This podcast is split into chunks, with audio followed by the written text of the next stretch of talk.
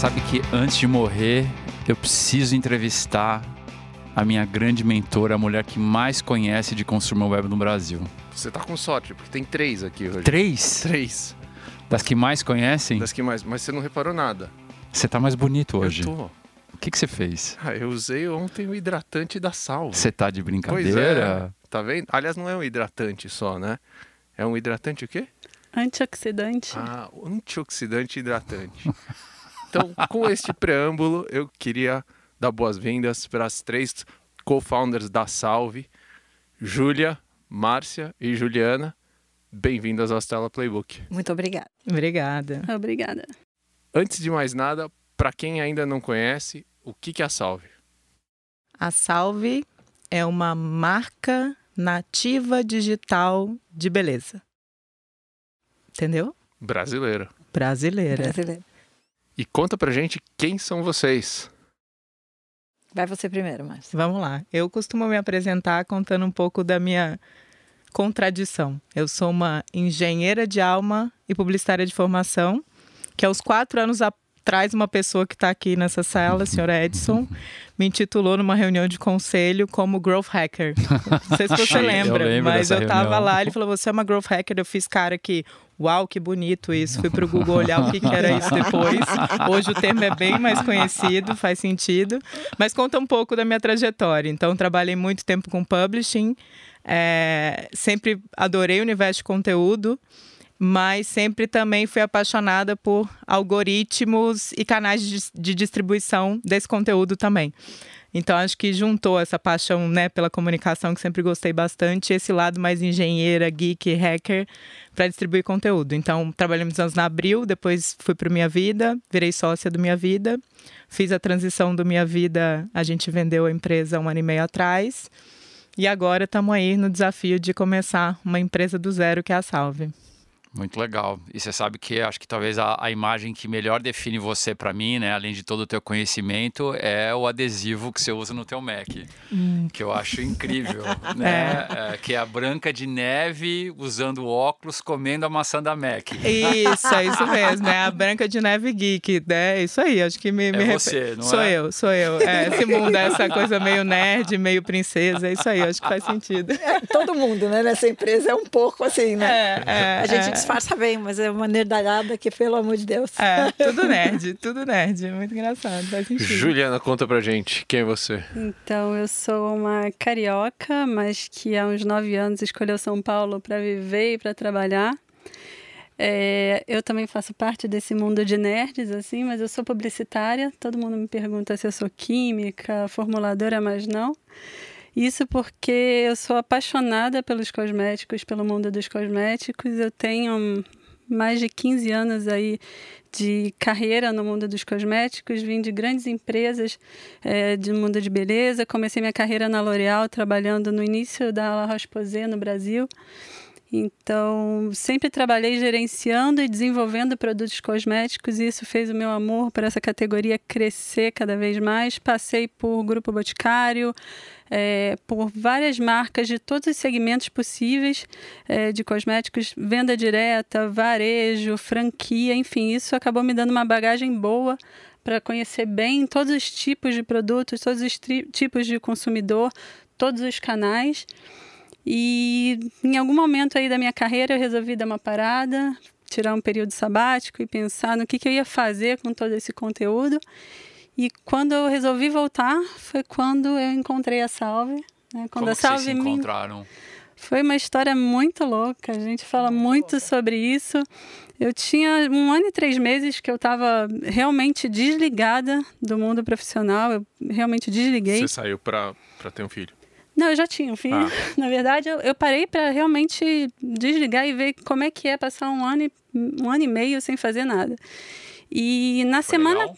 Hã? Foi legal? Foi maravilhoso. Eu super recomendo para todo mundo. Mas eu recomendo voltar também, porque a energia que a gente volta é uma energia bem diferente. E na semana que eu estava realmente refazendo meus contatos, reativando meu networking e tal, é um cara que trabalhou comigo na, na Mantecorp, numa, na indústria farmacêutica que eu trabalhei com dermocosmético também, me mandou um WhatsApp depois de uns 10 anos que a gente não se falava e falou: Ju, Eu conheço um pessoal muito legal, muito inteligente e eles estão procurando alguém que entenda de cosmético, que conheça o mercado de cosméticos. Eles não têm nada a ver com isso, eles são de internet, de conteúdo. É, o meu contato lá é a Márcia, uma menina espetacular. Opa, tá vendo? E ela está procurando alguém que entenda de formulação de produto. Eu lembrei de você. É, você não está afim de falar com eles e, sei lá, nem que seja prestar uma consultoria que for. Eu falei, cara, Marcelo, dá, dá meu contato. Eu olhei para a cara do meu marido que estava sentado assim no sofá do lado e falei, você não vai acreditar no que está acontecendo. E na hora ele me botou num grupo com a Márcia com Chamado um título assim, O Destino. o destino, O tipo. O Destino. No- É, é, era o foi Destino. uma coisa assim, e na hora a gente já marcou um café, eu marquei um papo com a Márcia e com o Dani, e eu sei que foi amor à primeira vista, assim, a gente marcou uma conversa de duas horas, eles me apresentaram um projeto da Salve que já tinha uma cara, já tinha uma estrutura, eu contei a minha trajetória profissional para eles, os três brilharam os olhos e daí pra frente foi, a gente não se separou mais. Que animal. E Júlia, bom, Júlia, a.k.a. Petisco. Ai, meu Deus, quem tá ouvindo vai pensar o que de mim e não sabe o que, que eu faço, né? Ai, meu petisco. Será que ela é chacrete? Será que ela é. Não, eu- eu vou- Não, eu vou dar uma melhor Será índia, que ela é porque- funkeira? Eu acho É, bom. petisco é um nome bom. ótimo. É um nome bom pra funkeira. Petisco não tinha pensado. Muito bom. Não sou Mas é- funkeira, poxa. A Júlia, petisco vem de petit, eu acho. né? Exato, exato. Criativo. É, eu, como ela, sou publicitária. É tudo publicitário em fuga, né? Aqui, exatamente. Todos fujões, todo mundo fugindo. É, trabalhei em agência há muito tempo. Depois saí de agência para ser produtora musical, mas só para o mercado publicitário. Tive alguns estúdios, trabalhei bastante tempo. Mas comecei a me interessar muito por publishing, por conteúdo de internet ali no meio da primeira década ali dos 2000 resolvi parar. Parar não, né? Continuei com o estúdio mais uns anos, mas na paralela, dentro da própria casa, comecei a criar o Petiscos, que era um site de lifestyle, com um monte de jornalista, amigo, não era... Tava bem naquela fase do começo ali das blogueiras e tudo, mas eu queria fazer conteúdo de verdade. Eu sempre amei jornalismo, apesar de não ser jornalista, então sempre gostei de trabalhar em grupo. E aí fiquei muitos anos fazendo isso. E acho que como metade do planeta Terra, porque não é possível, em 2017 também resolvi tirar um sabático no fim do ano para repensar um pouquinho o modelo de publishing, que também está passando por um momento que eu acho que é meio que uma- um cruzamento, assim, a gente precisa entender para onde ele vai, o que, que ele vai virar, o que, que vai acontecer com todos os veículos. Eu precisava dar uma parada para pensar nisso, para repensar tudo. Eu já vinha há uns anos pesquisando sobre indústria de, cros- de cosmético, tava, tinha ah, já encontrado gente para fazer desenvolvimento, um monte de coisa para fazer uma linha de cosmético, que não maquiagem, que é uma coisa muito forte que eu tenho no YouTube e tudo mais. Eu queria fazer cuidado de pele mesmo. Daí tirei minhas férias e no fim do ano é tudo muito casual nessa salve, tá, gente? É uma coisa assim mística, o vou falar destino. É total. É, e aí no fim do ano é, a Ana Lu e o Tia da, do Enjoei me falaram do Dani e da Márcia e da Salve. Ah, você tá sabendo? Por aí eu falei assim, não tô, eu tava lá, tipo, em casa, fazendo obra de, no além. Falei, não, não- eu, não, eu não sei de nada. Ele falou assim, ah, mas é muito legal essa ideia. Por aí, passou. Dali uns dias a Ju é, entrou em contato com uma amiga dela que trabalhou com uma das jornalistas que trabalhou comigo no Petiscos, procurando alguém para fazer conteúdo para essa marca, para Salve. Daí eu falei, ah, fala para ela hum, entrar em contato que eu vou lá falar com ela, ver o que, que ela precisa. E no fim a gente acabou descobrindo que os projetos de fazer uma marca de cosmético eram muito parecidas. E aí a gente acabou todo mundo se juntando, esse amor. Foi um loucura. M&A Prestige aí. É, Isso, então. M&A Cid. Boa. É, é, exatamente, né? E Marcelo, da onde vem o nome Salve? Olha, a, a ideia foi, foi engraçada, né? Toda, toda aquela sessão de brainstorming, mas eu fui para inglês. Então, o salve vem muito do inglês antigo, é, que é uma história de hidratação, cuidado. Então, veio muito daí o insight mesmo de uh, salva, né? Bonito, inglês antigo. Mas veio daí. E a gente fez um trabalho de branding bacana no final do ano passado, em que foi incorporado mais um L no salve. Então, para quem tá ouvindo, é salve com dois L's, né? Então. Arroba salve com dois L's, sigam. Arroba salve siga no Instagram e várias outras redes também. É, e aí veio a história do UOL, né? Então é uma marca que tem uma, uma questão de inclusão, representatividade de ser para todos que é bem forte. Então, o all Aí o Todos Incluso na Marca conta essa história também bacana do. Então juntou essa coisa do dois L's com esse repertório de uma marca mais em inglês mesmo, quando a gente teve a primeira ideia, mas é, virou a salva. Agora eu vou fazer uma pergunta que me fazem o tempo todo, né? Mas me explica, como é que uma marca de skincare pode ser uma empresa de tecnologia? Ah, boa pergunta. Eu acho que mais do que a gente falou de marca, o que eu acho muito bacana, né? Porque a gente olha para a Salve com um olhar muito de marca. Então a gente considera que produto é o cosmético, mas produto também é o site, produto é um futuro aplicativo que a gente tiver. A nossa newsletter é um produto também que não deixa de ser um produto digital. Então a gente acredita que construir essa marca está em todos os pontos de contato. Então acho que tecnologia, assim como o mundo dos cosméticos, são só manifestações dessa marca, se a gente fosse olhar, né? E eu acho que na parte de dados também muito forte pra gente, que a gente sempre foi esse lado geek, métrica, maniac, assim, gente louca dos números. Então, eu acho que a tecnologia dá esse, muito essa parte de dados, assim, pra gente, que eu acho que é maravilhosa. Então, acho que não tem como não nascer com uma perna tecnológica. Pra gente é, é o meio e o fim é a construção de uma marca muito sólida, que é o que a gente está. Nosso objetivo, né? E Ju, é, como é que é na tua experiência tendo trabalhado em tantas empresas grandes, criando diversos tipos de produto, agora numa startup? Qual que é a diferença de uma grande empresa e de uma empresa no estágio inicial? Olha, tem sido uma quebra de paradigmas quase que diária, assim. Todos os dias eu falo para elas assim, é quase que tipo, gente, para que eu estou mudando meu mindset. É, acho que a principal mudança, a principal diferença para mim é a agilidade nas decisões. Então, todo mundo sabe, todo mundo já passou, nem que por pouco tempo aqui de nós, por um momento corporativo o timing das decisões numa grande corporação é o que mais atrapalha, seja o desenvolvimento de um produto, seja um projeto, seja o que for.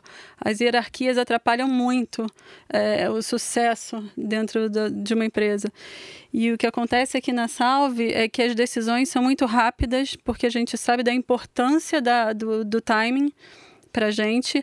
É, esse, esse modelo de startup, né, de tecnologia, a gente transfere para para o pro processo de desenvolvimento de produto, né, de, de testar, de arriscar, de validar rapidamente. Então, isso para mim é que foi a grande diferença e é o que me deixa mais empolgada é, para transferir isso para o nosso dia a dia. É, quando a gente fala de um desenvolvimento de um produto numa grande empresa, isso, do meu histórico, a gente sempre levou de oito meses a dois anos e meio. O desenvolvimento pode levar um da tempo infinito. até o produto da tá idealização até o produto no estoque, por exemplo. Tá. E a gente está aqui com o desafio de colocar o produto desde o dia que a gente resolveu é, lançar um produto até a data que a gente está se propondo, seis meses. Então, isso é uma super vitória. E a gente está falando de um produto diferenciado, com um conceito bem diferente. Então, não é um simples hidratante. É, não, não, é, um, é um produto é. que a gente já pegou uma base semi-pronta é, com o fornecedor e está só colocando uma embalagem nova. Não, a gente criou um produto do zero, a gente foi na consumidora, entendeu as necessidades, a gente entendeu o que ela queria, o que não tinha no mercado e a gente criou um produto do zero com tecnologia e resultado. Então, isso é realmente desafiador e a gente está conseguindo fazer diferente. É, bom, Julia, você é, está muito na, na, na, linha de frente né, da relação é, do consumidor, seja homem ou mulher, né? Acho que isso é importante. É, e, e, e, traduzir isso para o produto, né? O que é muito diferente da grande indústria, né? É, conta um pouco assim de qual é a expectativa das pessoas com relação a um produto de beleza, o que a indústria tem colocado e, e como uma empresa que, que é uma DNVB, né? Que é uma, uma empresa que vai direto ao, ao consumidor e, e, tem esse processo é, totalmente vertical, né? Consegue entregar alguma coisa diferente. O que eu acho que é, a ideia, partindo da ideia que eu tinha até antes de conhecer a Salve e quando eu encontrei é, as meninas e o Dani, a gente acabou tendo uma trombada de ideias parecidas nesse sentido. É assim, eu passei anos, mais de 10 anos, escutando um público muito específico, muito especializado em beleza, é, fazendo social listening ao vivaço, né? O que a gente fala assim, tipo, diretamente, não é com aplicativo nem nada, conversando com as pessoas durante mais de 10 anos, tentando compreender o que, que essas pessoas precisavam. E, e, eu acho que quando a gente resolveu se juntar para fazer a Salve, é exatamente isso. Ou seja, é o oposto que, em geral, uma marca grande faz. Ou seja, tem uma ideia de um produto, vai lá e solta para o consumidor e ela fala de cima para baixo com o consumidor. Do, a partir do e, momento. E só uma pergunta: é nessa hora também que a cadeia do varejo atua, né? Porque tem o cara lá que sei lá, da farmácia, que, que, que é o comprador, né? Então também não adianta a indústria tentar vender se o cara não compra, né? É, é, é, esse o momento que ele atua, né? É, exatamente. E eu acho que tem tem uma é, é toda, quando você faz uma cadeia de cima para baixo, como é em geral a indústria, você tem todo um comportamento para você, é, entre aspas, né, desovar esse produto no mercado, que é você precisa fazer promoções e, e conversar e charme, isso, aquilo, com farmácias, você tem que ter é, espaço na gôndola, aquelas coisas de 1800, sabe, gente? É, é broadside, né? é uma loucura, exatamente. Broadside. E aí, é, a ideia da salva era outra coisa, ou seja, essas pessoas estão falando é, há muito tempo e o tempo todo que elas precisam. É só você escutar. De, é, é, de, outro lado, eu tenho anos, ou seja, fazendo pesquisa de tendência de mercado mesmo, que a Ju também tem experiência nisso, e acho que a Márcia também, em, qualquer um que faz conteúdo, você vira meio que uma parabólica de para onde as coisas estão indo, para qualquer coisa. E quando acho que você trabalha muito com moda e coisas que encapsulam muito é, o sentimento geral da sociedade, porque a, a moda caminha assim, né? Ele, ele, pega tudo e simboliza aquilo em roupas ou em beleza. Quando eu falo moda, eu estou falando de beleza também. Então, é, a, a, única alternativa, acho que para a gente, no fim, é exatamente essa. Não tem outro jeito da Salve ser a não ser ouvindo essas pessoas. E isso nos ajuda, nos ajuda a criar, a, a ir afinando, e afinando, e afinando esses produtos, compreender. Porque não adianta só ter uma marca de cosméticos, eu acho, hoje em dia, porque tem muitas marcas, mas eu acho que tem corredores no mercado enormes que não estão sendo supridos. Tem vários produtos e várias categorias que não estão sendo enxergados pela indústria grande. E quando você escuta as pessoas, você vê claramente esses corredores. Você entende eh, claramente que tem um espaço para você entrar neles e não fazer um genérico, que é isso um pouco que a Ju falou, ou seja, não é pegar um, uma fórmula que está pronta, botar uma etiquetinha fofa e lançar, é realmente a fundo, pegar um produto de, eh, com uh, coisas que as pessoas realmente precisam e não têm, é, fazer isso do jeito que a gente quer fazer diretamente para o consumidor, com um preço super bom e, e, e, abrir uma, uma nova fatia de mercado, assim. É isso que a gente quer fazer. Pode parecer um pouco assim pretencioso, mas vai dar certo. Ainda bem Com que é certeza. é pretencioso. Sonhar grande. E, Marcia, quando a gente for recontar é, a história da Salve no, no dia do IPO, daqui a alguns anos, é, como é que você vai contar a história da concepção, né? É, entre lançar a marca, ter a ideia, juntar o time inicial é, como é que foi o processo para você, para o Dani, e chegando vocês agora quatro? Olha, foi, foi um, até. Uh... E tempo também, acho que conta pra gente o tempo. É né, engraçado, da... né? Tem gente que fala, vocês estão juntos há quanto? Três, três anos? Não, a gente, eu e o Dani, a gente. O Dani voltou do sabático também, então tem mais uma história de sabático. É. Acho que tem uma história. É, o retorno do é. sabático. Viu como faz bem? é, sabático faz bem, viu, gente? Mas como a Ju falou, tem que voltar e volta recarregado é. com sangue no olho, né? Então o Dani voltou, a gente começou a conversar já no finalzinho do sabático dele. Que foi. Foi ano passado, então foi, sei lá, pra abril a gente falou a primeira vez, a gente conversou algumas vezes, ele falou: agosto eu tô de volta. Então, agosto a gente foi para New York, sentou os dois lá, um olhou para a cara do outro, mas antes a gente já tinha validado um pouco de pitch, né? Então, já tinha montado um PPT ali, uma coisa, mas assim, que a gente sentou mesmo, falou: agora é sério, foi em agosto. Em outubro a gente tromba com a Ju, em novembro a gente tromba com a Júlia. em dezembro somos todos sócios, né? Juntos. Em janeiro fizemos um pré-lançamento da marca, que foi o primeiro evento de cocriação. E já estamos fevereiro, março, né? Enfim, é muito é. pouco tempo. Então, uma marca que já está com o Instagram, assim, bombando, tá todo mundo maluco ali. Se vocês olharem lá os comentários da, né, é muito assim, legal. é muito Só legal. Só esperando lançar o produto. Só esperando onde eu passo meu cartão de segura meu cartão de crédito ou já tô juntando dinheiro. Então a galera tipo, nossa, mas cadê o produto? Calma, estamos fazendo. Então assim, as pessoas estão muito insanas. Só um disclaimer aqui, nós estamos gravando no finalzinho de março, né? Muito bom para guardar. Estamos no final de março, então temos nem seis meses. Nosso CNPJ, essa empresa é tão, eu digo assim, quase em flow que o CNPJ saiu no dia do meu aniversário. É mesmo. Então foi um presente, que não saía Brasil difícil sem CNPJ, é, E o CNPJ né? tava voltando do sabático também ou não? Provavelmente. Tinha alguém que tava voltando que liberou o nosso CNPJ. Provavelmente deve ter alguém que voltou do sabático só para liberar o nosso CNPJ. É, mas tem uma coisa que eu acho que na concepção da Salve, e a gente tem Andréa Mota no, como uma advisor pra gente, né? Andréa Mota, ex né, titã do Boticário aí, enfim, anos de sucesso, um mulherão. Eu costumo falar, gente, mulherão da porra, desculpa, mas eu acho que é a melhor definição. É, e ela ficou super impressionada a primeira vez que a gente apresentou o pitch da Salve, porque ele era meio de cima para baixo, e as pessoas olharam e falaram assim: nossa, vocês sabem os valores da empresa até que eu falo, nem a da marca, que são que é o simples, seguro e sincero. Então a verdade, a sinceridade permeia tudo que a gente faz. Então até um pouco de idealismo, mas com bastante execução também, mas as pessoas olham e falam assim: "Nossa, vocês têm tanta certeza de coisas que às vezes as pessoas começam do produto, mas os pilares macro elas vão descobrindo no meio do caminho". Então, acho que tem um pouco de uma história meio ao contrário do que a gente costuma ver. Então, assim, juntou acho que quatro sonhadores aí, executores também. Acho que o que na minha opinião, o sucesso até agora que a gente é. teve é porque é, cada um no seu quadrado, assim, com muito repertório e muita, muita estratégia, mas muita mão na massa. Então, assim, a gente põe a mão na massa o tempo inteiro aqui, porque e gosta de pôr a mão na massa também. Mas eu acho que essa história a gente tem muita clareza de onde quer chegar e dos valores e princípios e, e, e estratégia que vão levar a gente lá. Acho que é difícil começar uma empresa com isso tão claro. E Ju, é, qual é a parte mais difícil de montar um, uma família nova?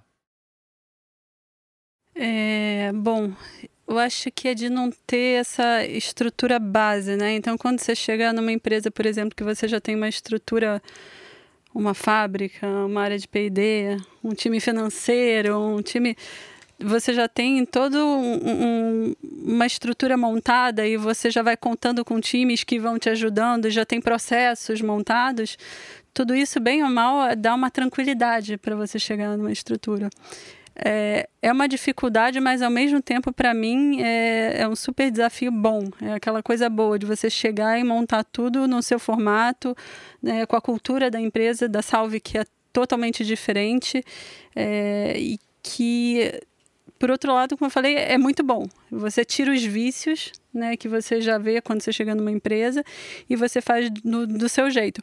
Mas é muito difícil né? Você chegar, por exemplo, você desenvolver um produto sem ter uma área de desenvolvimento própria, você tem que contar com uma estrutura totalmente terceirizada e fazer aquele time todo trabalhar para você, ao mesmo tempo que tem que trabalhar para uma indústria inteira, no mercado inteiro. Né? Você ter que produzir um produto é, com um terceirista que está produzindo para um monte de gente. Então, mas tudo isso que a Márcia falou, né, de toda essa história da Salve, para todo mundo que a gente chega e conta, né, que a gente apresenta o nosso pitch, isso faz as pessoas se apaixonarem. E com todos esses parceiros que a gente tem, que não são estruturas próprias nossas, isso funciona para caramba, porque para todo mundo que a gente apresenta, todo mundo fica muito apaixonado por nós. E isso fez com que a gente criasse parcerias muito sólidas, muito sólidas mesmo. Então, com seis meses, menos de seis meses de empresa, a gente já tem gente trabalhando para a gente como se fosse parte da nossa empresa, como se fosse parte da nossa família. Então, ao mesmo tempo que é difícil, é desafiador, é muito bom ver o resultado disso tudo. Bom, é, eu não podia não perguntar essa última pergunta, mas é, nós temos aqui três mulheres empreendedoras no momento onde o mundo, obviamente, fala muito sobre isso. É, eu acho que, e, e, ainda o perfil da Ju, que acho que é uma pessoa é, com uma mente empreendedora que empreendeu dentro das companhias onde ela trabalhou e agora empreende é, explicitamente né, numa startup, mas acho que a mente empreendedora é o importante. Mas que dica que vocês dão para as meninas que estão lá pensando, começando e querem empreender? Quer que eu fale antes? É que eu sou a mais, a mais dreamer, né? A mais doidona, eu acho. Mas não, é, mas eu sou muito careta, né? Eles meio que se surpreenderam, acharam que eu ia ser, tipo, completamente bicho grilo, mas eu não sou. Eu acho que você precisa se organizar. Não importa o que você queira fazer, é, monta uma apresentação do que você quer fazer, é, compreenda direito o que você quer fazer, compreenda o mercado que você quer trabalhar, estuda esse mercado, o tamanho que ele tem, quem são essas pessoas, quem vai ser sua marca ou sua empresa, ou o que for, pode ser coxinha, pode ser creme, pode ser o que for, entendeu? Pode ser uma, uma fintech, tanto faz. Eu acho que você tem que compreender o que você vai fazer e assim, é, ainda mais aqui no Brasil, é, fica um pouco careta. Sonhe, mas fica um pouco careta e faz as coisas com cuidado. Calcula, compreende o tempo que as coisas demoram para para acontecer, é, as reservas que você vai precisar ter para o futuro, aquelas coisas chatas mesmo, sabe? Que você vai ter que esperar. É, você tem um tempo de vida para aquilo virar, se não virar, você tem que entender que precisa desligar a tomada, não fica tentando. Todas essas coisas. Tem muitos lugares, para quem está muito começando, que não é empreendedor experiente tem muito lugar, sei lá, o Senac, tem muito lugar legal que pode te ajudar, pequenos cursos, pequenas coisas que vão te ajudar a melhorar um pouquinho como você ter uma vida é, mais instruída na hora de montar um negócio. E não tem corrida do ouro, né, gente? Nada é fácil. Assim, tudo que a gente olha e fala assim, ah, eu vou ganhar dinheiro fácil. Isso aí é sopa de fazer, não vai acontecer. Não, vou fazer uma marca de cosméticos, é. vender tudo pela internet, pôr uns negocinhos no Instagram e vai bombar. E vai bombar. Olha, até pode acontecer, mas assim... É, é muito suor, é, muito não dura, né? Exatamente, mas não, não tem na, nada é fácil, ainda mais aqui no Brasil. Eu sempre falo isso, aqui nada é fácil. Mas a, a Márcia usou o termo mulherão da porra. É, como que uma menina vira um mulherão da porra? Ó, eu vou acionar a Márcia Coach, tá, gente? Só para falar, não falei rápido na minha trajetória, mas nesse meio do caminho virei coach também, no meio do caminho. Mas tem uma pesquisa que saiu alguns anos atrás que fala que, talvez, eu não vou lembrar direito a idade, mas acho que é com seis anos, as meninas se sentem menos inteligentes que os meninos. Então, só descendo alguns níveis aí, eu acho que as mulheres ainda se sentem menos muito rápido. Então, acho que um caminho que me ajudou foi muito caminho do autoconhecimento, seja terapia, coach, enfim, aí tem caminhos. Então, assim, para muita mulher tem síndrome do impostor. Até põe uma panca muito bacana, mas por dentro se sente assim, ó, não sou tão boa quanto eu estou fazendo aparecer, então acho que tem um caminho de autoconhecimento muito bacana, não é balela, que é você confiar em você mesmo, né? Dar um passo para trás e olhar para você, porque é, é, ainda, a sociedade está mudando, está evoluindo, enfim, mas ainda tem esse ecossistema que é mais difícil mesmo você trilhar esse caminho. Tem uma outra dificuldade que é a história da maternidade. Em algum momento aparece na vida da mulher, em que você põe em xeque a história do trabalho, carreira versus filhos, etc. Que é uma coisa que eu acho que se, também se tem que trabalhar, porque não se dá para ter tudo. Então, revisitar a maternidade para quem tem uma carreira eu acho muito importante. Foi um processo importante para mim também. Eu tenho uma filha de quatro anos e foi importante entender o que era ser uma boa mãe e uhum. tempo de qualidade e outras coisas que eu acho que tudo bem, você pode estar com 18, 20, mas chegar rápido. O relógio biológico, as pessoas estão tendo filho mais tarde, cada vez mais uma hora chega. Então, se preparar um pouco para isso, acho que são dois milestones para mim, assim, essa história do autoconhecimento e a história de entender essa história da maternidade que um dia vai bater na porta, ela vem. Mesmo para quem fala que não quer ter filho, uma hora bate ali, enfim. Então, é, foi um ponto importante, pelo menos na minha história, que eu acho que me deixou empoderada. Me sinto mais mulherão da porra por esses dois pilares na minha vida, assim. Então, compartilhando aqui.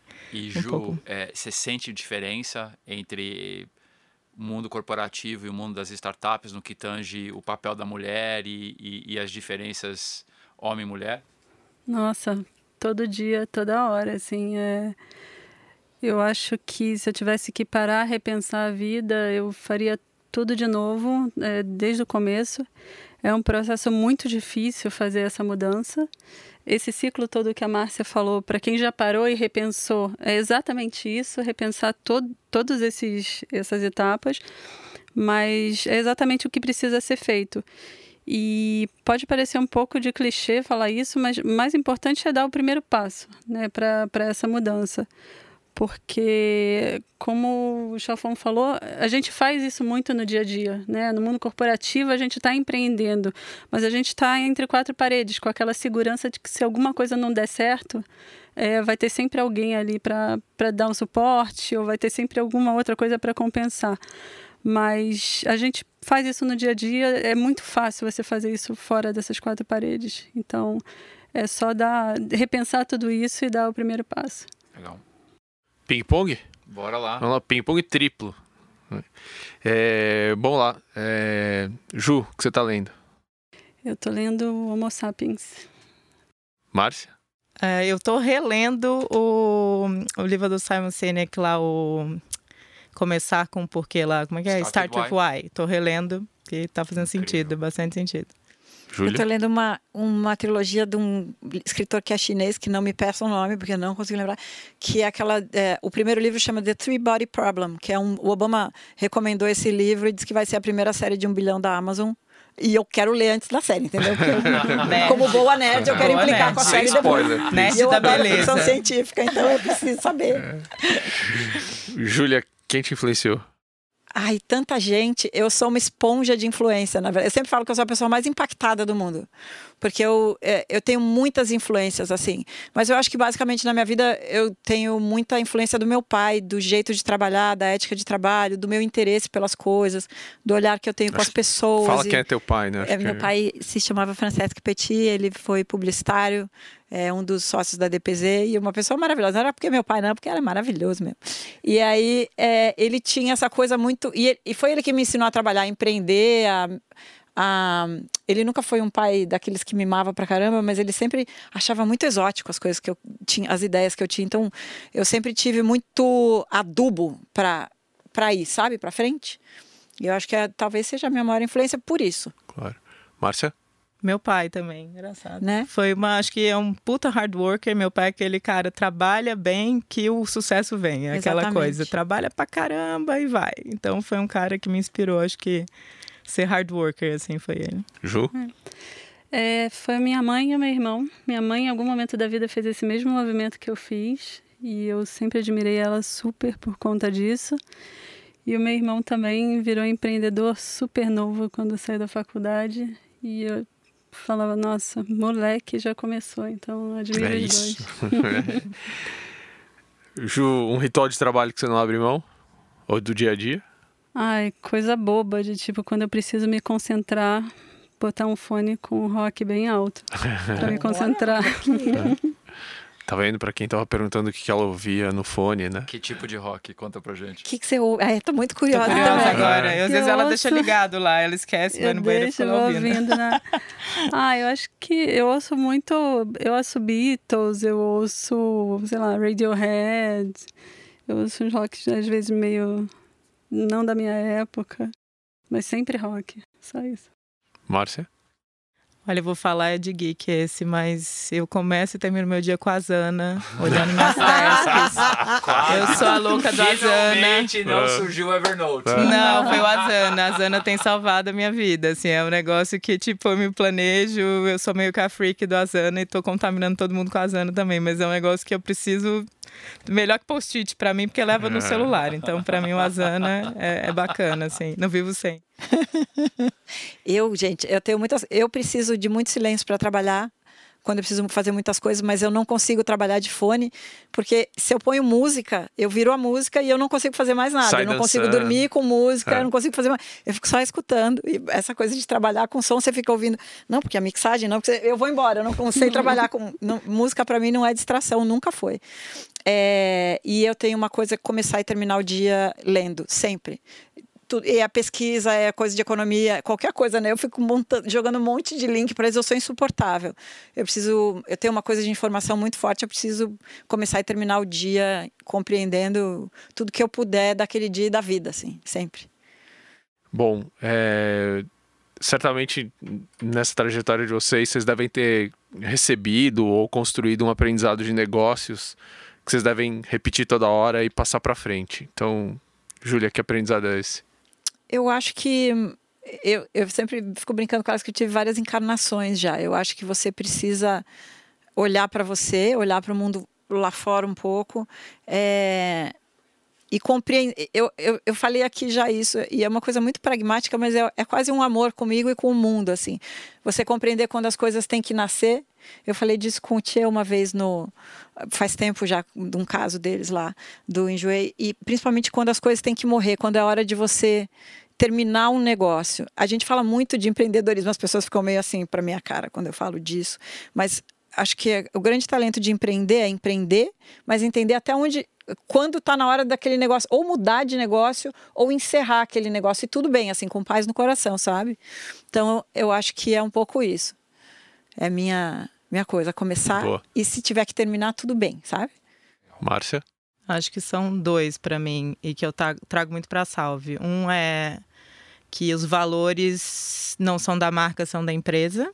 Acho que as empresas com a tecnologia vão ter um telhado de vidro cada vez maior, então você tem que ser consistente no nível empresa. Então, por exemplo, a Salve falando de inclusão, a gente tem que ter um quadro de funcionários que reflita isso. Então, Sim. isso é uma coisa que vai aparecer no Love Mondays, vai aparecer em algum lugar. Então, essa consistência não vale ser da marca, tem que ser da empresa.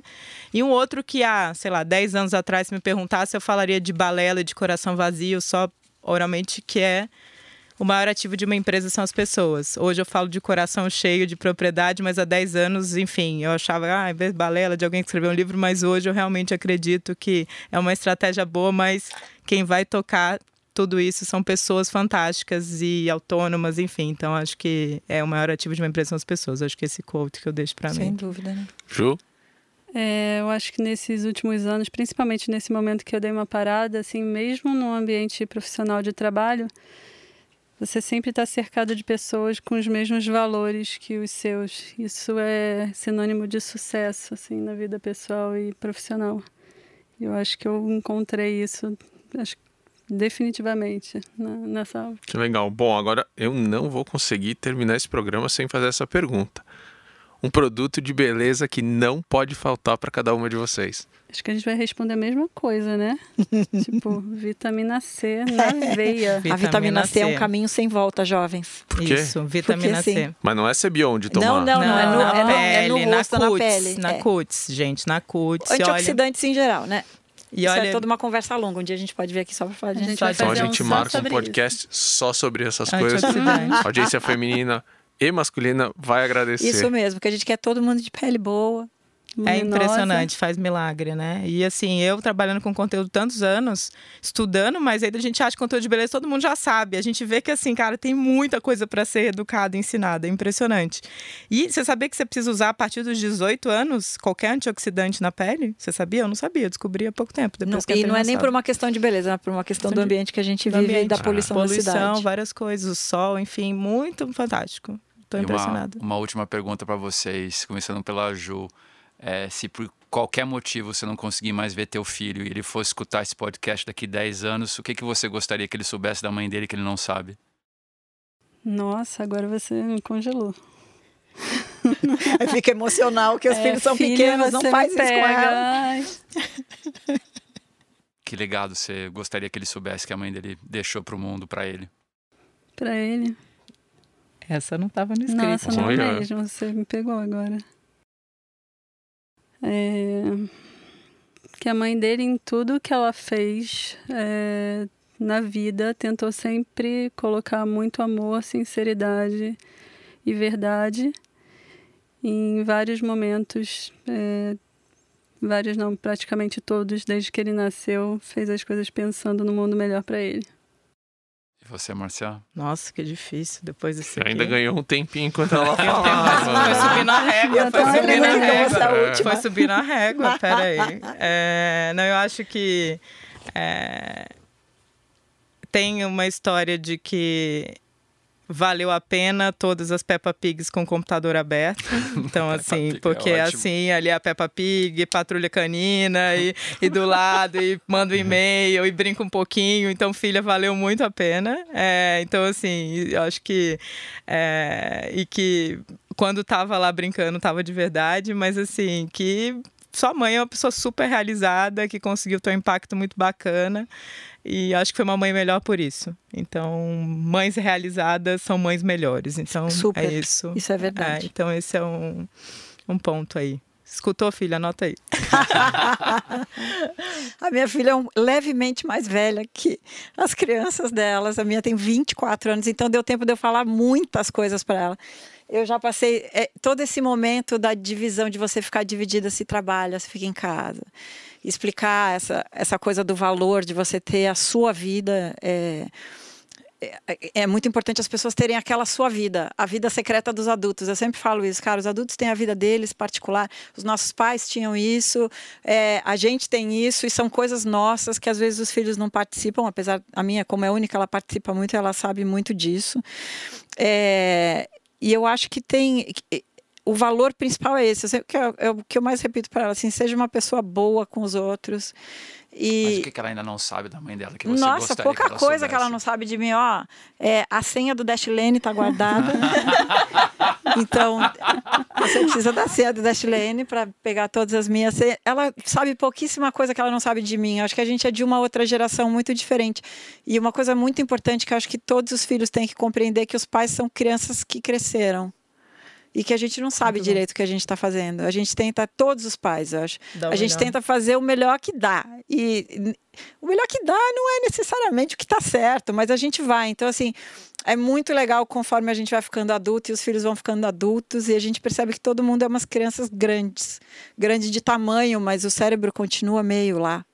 Então, é isso que eu queria que ela soubesse, que é isso, a gente cresce, mas a criança está lá ainda. Animal. Animal, até arrepiei. tá vendo? Super Profundidade. Bom, você ouviu mais um episódio do Astela Playbook. Obrigado por estar ouvindo a gente. Pode procurar a gente em todas as plataformas de podcast. É só procurar lá Astela Playbook, que você acha a gente. Spotify, iTunes, Google, todo aquele monte de castos e todos aqueles aplicativos que eu nunca lembro o nome. Obrigado pela tua audiência e até a próxima.